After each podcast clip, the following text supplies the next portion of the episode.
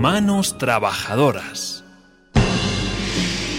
En la China imperial, los mandarines se dejaban las uñas largas, larguísimas, para mostrar que sus manos nunca habían trabajado. Un mandarín no hace labores manuales. Eso es cosa de la gentuza.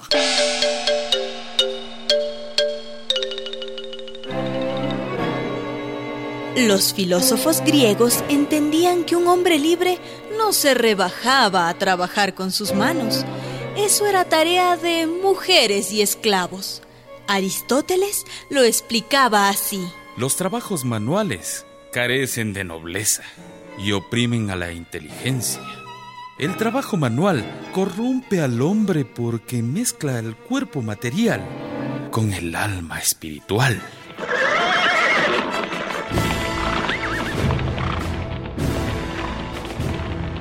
Cicerón y los senadores romanos heredaron de los griegos el desprecio hacia el trabajo manual.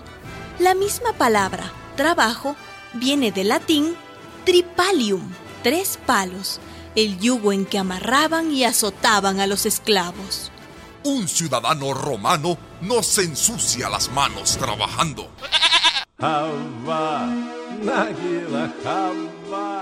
En la cultura judía, el trabajo es visto como consecuencia del pecado original. Por haber comido del árbol que te prohibí, maldita será la tierra. De ahora en adelante comerás el pan con el sudor de tu frente.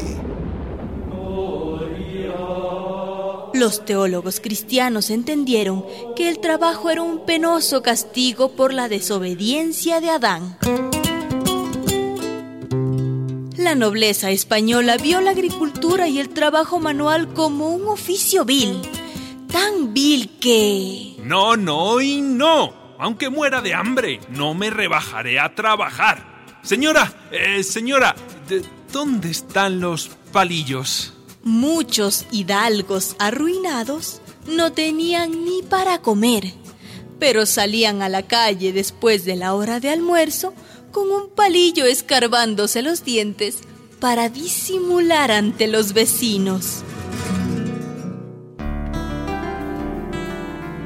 Qué equivocados estaban los mandarines chinos y los filósofos griegos, y los senadores romanos y los teólogos cristianos y los hidalgos españoles. Qué ignorantes. Porque fueron las manos las que desarrollaron el cerebro. Fue el trabajo manual de nuestros antepasados, fabricando hachas de piedra para cazar y agujas de hueso para coser, lo que permitió la aparición de la inteligencia en la especie humana. Primero fueron las manos y luego vinieron las ideas. Una palma y cinco dedos, lo más humano de lo humano. Mira tus manos, acaricia una con otra, bésalas y recuerda.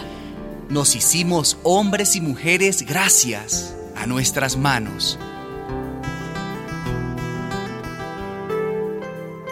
Una producción de radialistas.net.